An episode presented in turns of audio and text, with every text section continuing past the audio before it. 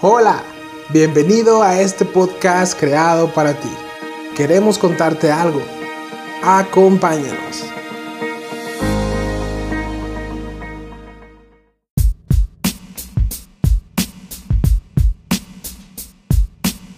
Hola amigos, ¿qué tal? Muy buen diálogo para todos. Les saluda su amigo y su servidor Oscar Saúl Muñoz. Encantado de estar una vez más compartiendo con ustedes en esta ocasión con el tema titulado 60 mil pensamientos al día. Y arrancamos con nuestro texto de nuestra introducción que es la carta a los filipenses capítulo 4 versículo 8 hablando el apóstol Pablo y dice así, por lo demás hermanos, todo lo que es verdadero, todo lo honesto, todo lo justo, todo lo puro, todo lo amable, todo lo que es de buen nombre, si hay virtud alguna, si algo digno de alabanza en esto, pensad. Termina con una frase imperativa, una oración de orden, es decir, en el sentido no de organización, sino de que debes de hacerlo. Esto es una orden, en esto debes de pensar. Y interesante que lo, que lo haya escrito desde prisión. Y bueno, arrancamos con el desarrollo de este, este tema y de este texto. Bueno, según un físico teórico finlandés que trabaja para la Agencia Espacial de Europa o la Agencia Espacial Europea, con sus iniciales AEE, e, y el nombre de este teórico es un poquito difícil de pronunciar, pero sus iniciales son JK, eh, voy a decirlo en nuestro castellano, ¿verdad? Su nombre, Giri con J, Giri o Giri, Q-U-C-Ela, todo seguido, Giri Q-U bueno, un poquito complicado de decirlo. Y bueno, él asegura que el cerebro siempre está trabajando aunque te encuentres sentado sin hacer nada. O sea, el cerebro trabaja continuamente guardando información, evaluando la misma información y dándose, fíjense eh, qué, qué sorprendente, se da su propio mantenimiento. De hecho, también se encuentra trabajando tu cerebro y mi cerebro cuando estamos descansando, eh, eh, vamos, incluso durante el sueño. Y según una, una página web, www.laregion.es, en la sección de, de, salud, manejan este tipo de temas acerca de la salud este, mental, física, etc. Y en esta parte ellos dicen que los especialistas que, que son norteamericanos, sus estudios eh, también franceses incluidos, e incluso también israelíes, dicen eh, a base y en base a los estudios más bien que ellos han hecho que el cerebro procesa en promedio 60 mil pensamientos diarios al día, una cantidad muy interesante. Y de los 60 mil pensamientos al día, de ellos el 94% se repiten los pensamientos. Y el 80% de los 60 mil pensamientos diarios son negativos. O sea, estamos diciendo que uh, el 12 mil pensamientos que tenemos diarios son positivos y lo restante, que son 48 mil pensamientos al día, son negativos. Y agrégale que el casi el 100%, solo el 6% no se repite y el 94% sí se repite. Entonces, esto es algo muy interesante para nuestros días, porque si lo vemos el panorama muy independientemente de lo que estamos viviendo actualmente, esto no es nuevo, pues ya yo ya había escuchado de algunos que saben de medicina, de algunos doctores igual eh, intentando corroborar la información, pues me he enterado de que el estrés ha sido o es el tronco de las enfermedades.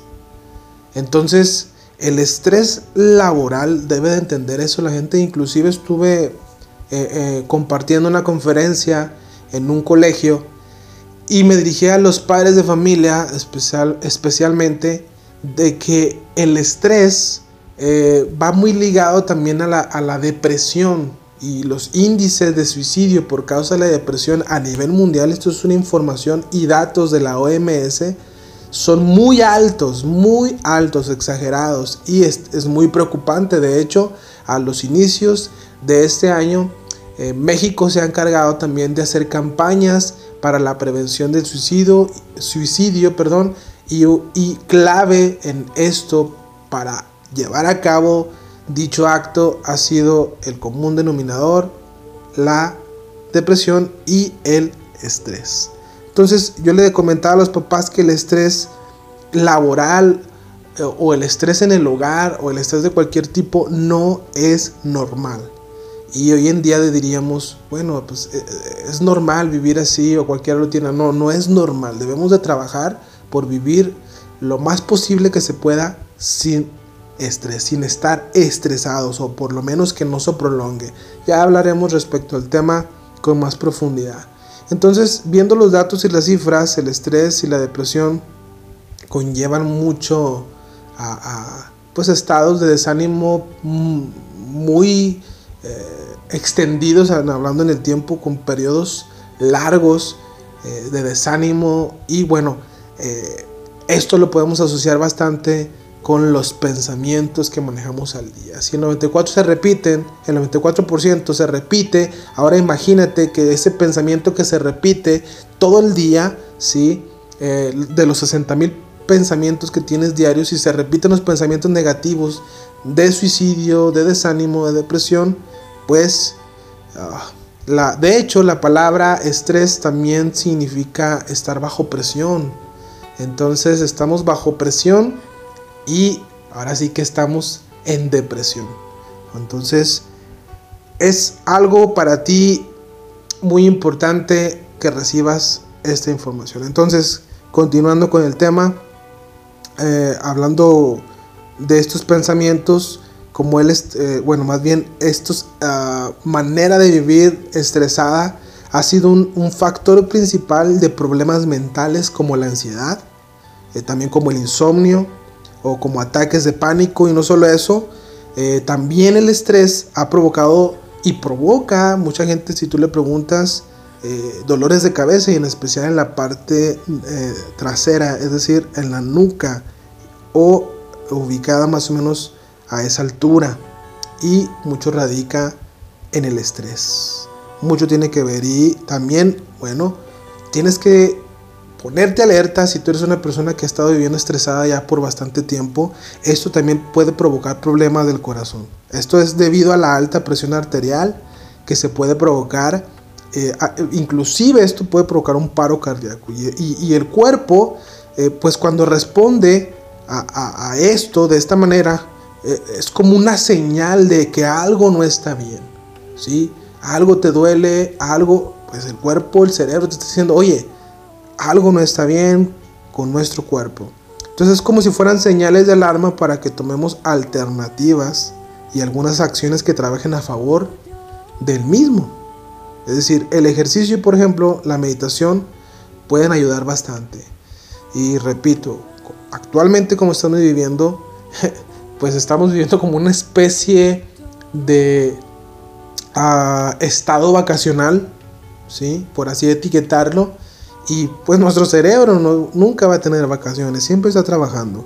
Y hoy en día, eh, pues el, caos que está, tal vez está viviendo a nivel global, eh, el estrés, la ansiedad por trabajo, esto podría decirse que es algo común que se está manejando en los hogares este, por la preocupación, la ansiedad y a esto súmale todavía este, otros problemas, pues estamos eh, bajo una atmósfera muy estresante. Entonces debemos hacer algo al respecto y bien haría para nosotros el hecho de meditar en algo, en este caso pues en las escrituras. De hecho hay promesas en la Biblia para la gente que medita de día y de noche respecto a la palabra de Dios. Y el ejercicio también este, ayudaría mucho, ayudaría mucho para nosotros que nuestro corazón se acelere, ¿verdad? Para que nuestro cuerpo nos lo agradezca. Y bueno, sin embargo, todavía el problema es más profundo como para tratarlo solo con, con eh, la meditación que es muy buena, aclaro, su servidor le ayuda bastante. Eh, en las escrituras, aclaro, no estamos hablando nada eh, trascendental en el sentido de una meditación no adecuada. Y nosotros podemos darnos cuenta en los pensamientos que abundan en una persona por lo que mayormente habla. Y esto lo podemos tomar como referencia en Mateo capítulo 12, en la segunda parte del versículo 34, cuando Jesucristo dijo en ese, en ese, en ese pasaje, porque de la abundancia del corazón habla el corazón. Perdón, porque de la abundancia del corazón habla la boca. Y en el libro de Proverbios, el rey Salomón, en el pasaje 23, en el versículo 7, al comienzo dice, porque cuál es su pensamiento en su corazón, tal es él. Es decir, el pensamiento que domina al corazón de una persona va a demostrar, así es esa persona. ¿sí? Porque cuál es su pensamiento en su corazón, tal es él. Así va a actuar, así se va a comportar. Y el apóstol Pablo, en la carta que envió a los hermanos que vivían en Filipos, les escribió diciendo que se dedicaran a pensar en todo lo que es verdadero, como comenzamos hablando en un principio, todo lo honesto, todo lo justo, todo lo puro, todo lo amable, todo lo que es de buen nombre. Si hay una virtud ahí, en ese pensamiento, piensa en eso. Si hay algo digno de alabanza, debes de pensar en ello. Y debemos educar nuestra mente disciplinándola a pensar en este tipo de cosas. Y esto puede lograrse solamente con la ayuda del Espíritu de Dios. Y la Biblia enseña que el creyente que ha nacido de nuevo ese creyente tiene la mente de Cristo y definitivamente la voluntad de Dios no es que una persona viva en ansiedad o con un problema mental debido al estrés en el hogar, al estrés laboral. En ese mismo capítulo en donde el apóstol Pablo le aconseja esto, o más bien les aconseja esto, en el verso 6 les habla también eh, mencionando que por nada ellos debían estar afanosos, sino que todas sus peticiones fueran conocidas delante de Dios, orando y rogando por esa necesidad. Y prometiéndoles, en este caso, que Dios, si ellos cumplían esa parte, Dios les daría una paz que sobrepasaría todo entendimiento. Entonces esto sería un muy buen remedio para ti y para mí, el llevarlo a cabo, el ejecutarlo. Y de esa manera nuestros corazones, según el pasaje, serían guardados y al igual, adivina, nuestros pensamientos. Y esto, como antes comentaba, solo puede ser posible si una persona tiene comunión con Dios. Y esto conlleva una relación orgánica con Dios que solamente puede ser llevada a cabo si hay de por medio una reconciliación por medio de Cristo Jesús. Tú tienes que reconocer que eres el Señor de tu vida, que eres el Rey de todo lo creado, reconociendo que necesitas tú de su ayuda, que necesitas de su amor para vencer este tipo de problemas y no solo eso, también para que te salve de tus propios pecados, que eh, el pecado trae muerte, trae un caos. Al principio puede ser muy placentero, pero después vienen las consecuencias y pidamos que Dios nos guarde de caer en un pecado que pueda perjudicarnos a nosotros y a nuestra familia. Entonces, eh, existe un problema, eso es, eso es definitivo, ahí está, es una realidad. El problema del ser humano ha sido y siempre será espiritual. ¿sí? El Sigmund Freud, el padre de la psicología, decía que el problema de la raza humana, su comportamiento y todo lo que, pues las consecuencias que ha traído a este mundo, pues muerte, caos, desorden, etcétera, ha sido, eh, y él, bueno, él comentaba que era en la mente, era mental, era la psique, ah, pero aunque había cierta parte, o más bien, eh, tiene cierta razón, cierta verdad, sin embargo no es la raíz del problema. Otro hombre, eh, el, que promovió el comunismo, habló de, Carlos Marx, él decía que todo este problema que existía en la humanidad era por la lucha de clases, ¿no? Entonces ahí hubo revoluciones y unos se dejaron influenciar, tanto de ambos, ambos hombres que, que he comentado, pero en realidad la Biblia nos da otro panorama, nos muestra todavía una profundidad ¿sí? respecto a la, al problema, a la raíz del problema, que es espiritual y la Biblia lo llama que es el pecado. Entonces, por esa razón debemos acudir al Creador, ¿sí? a Dios quien es espíritu y conoce las cosas espirituales. El libro de Génesis capítulo 6 enseña que el juicio del diluvio, ¿sí? el famoso diluvio universal con Noé que Dios había enviado, fue porque Dios vio que la maldad de los hombres era mucha en la tierra y que todo designio, es decir, todo pensamiento de los hombres o del corazón de los hombres era continuo solamente el mal, continuamente, continuamente, continuamente. Y si tú piensas un poco en esto, eh, si ya sea por algún avance tecnológico o científico, nosotros pudiéramos proyectar nuestros pensamientos, en este caso, si yo tuviera el avance tecnológico y científico para poder proyectar los pensamientos que tú has tenido durante este día, desde que te levantaste de la cama hasta que te acostaste o hasta este momento, eh, y, y, yo invitará muchas personas para que vieran todo lo que tú has pensado durante el transcurso del día, solamente estoy hablando de un día, y fueron testigos de eso, sería muy vergonzoso para ti. Entonces es real el problema del ser humano. Y a pesar de nuestra, de nuestra tecnología, de nuestro conocimiento, de nuestro avance, ¿verdad? Científico, no se tiene el poder para controlar nuestra naturaleza. O para más bien para que se, sea eh, esta naturaleza caída, malvada, sea quitada de nosotros, a menos que Dios sobre nosotros. Y Dios eh, es todopoderoso para darle a una persona una nueva naturaleza, para hacer nacer de nuevo espiritualmente a un hombre por medio de Jesús. Entonces es necesario, es necesario que nos arrepintamos de nuestros malos pensamientos y de nuestros pecados. Recurramos a eso, vayamos a la raíz de todo este problema, porque eso no fue en un principio. Y si pedimos la ayuda de Dios para que nos salve y levante nuestra vida, eh, Dios va a concederte esa ayuda. Pero tienes que ir a Él, tenemos que ir a Él. Y así vamos a ser libres de la ansiedad, de la depresión, del insomnio, tomando su consejo. Por nada estés afanoso, sean conocidas tus peticiones con toda oración y ruego. Piensa en las cosas buenas.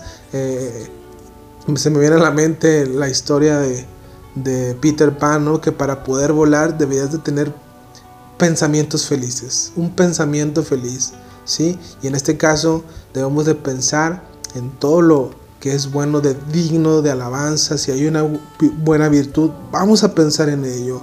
Eh, el cerebro tiene la capacidad de que, uno le dé la orden, concéntrate o eh, enfócate en esto. Y algo poderoso sucede cuando obedecemos, bueno, cuando nuestro cerebro lo le imponemos, le obligamos, esto tienes que pensar, no pienses en esto, tienes que pensar en esto, con la ayuda, por supuesto, de Dios, un arsenal poderoso para nosotros. Entonces, yo quiero pedir a Dios que levante tu vida, primeramente que la salve, en este caso, si tú no le has entregado tu vida y tu corazón a Dios, tu corazón a Cristo, conociendo y, perdón, reconociendo que Él es el Señor, que tú lo necesitas, que Él es el Salvador y que necesitas ser salvado y ayudado. Entonces Dios va a concederte esta ayuda para que tú seas libre, repito, de la ansiedad, de la depresión, del insomnio, de cualquier otro tipo de problema mental por el que estés pasando. Pero sobre todo que goces tú de una paz maravillosa en el nombre poderoso de Jesús. La paz de Dios en ti. Eso es lo que pedimos en este mismo momento. Que así sea en el nombre Jesús. Ahora yo quiero preguntarte, ¿has tenido mucho estrés últimamente? Busca a Dios en oración y pide que te dé su paz. Vamos, llévalo a cabo. Como segundo punto, ¿tú por qué considerarías que Pablo el apóstol dijo este consejo a los hermanos de Filipos? Y por tercer punto, si tú no has entregado tu vida a Dios y no has pedido de su ayuda y de su salvación, perdón, su salvación por medio de Jesucristo su Hijo, Hoy es el tiempo de la reconciliación, hoy es el tiempo de arrepentirte de tus pecados, de tus pensamientos que te han robado la paz y pedir de su ayuda en tu mente y en tu corazón. Oremos. Dios te damos gracias por este tiempo.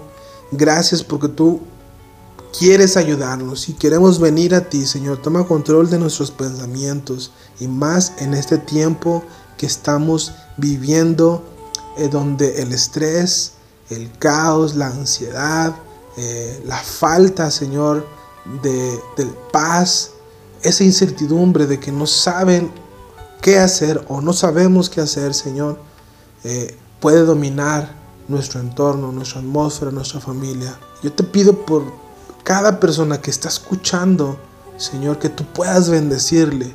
Y yo me incluyo en esta oración, Dios, porque te necesitamos. Es un tiempo de necesidad. Queremos entregarte nuestros pensamientos, de nuestro corazón, nuestra mente, para que tú lo llenes de paz.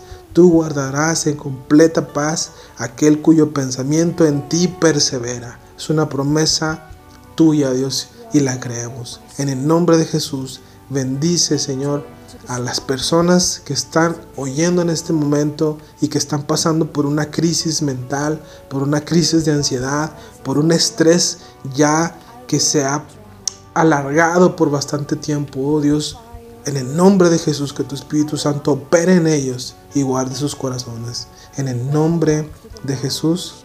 Amén.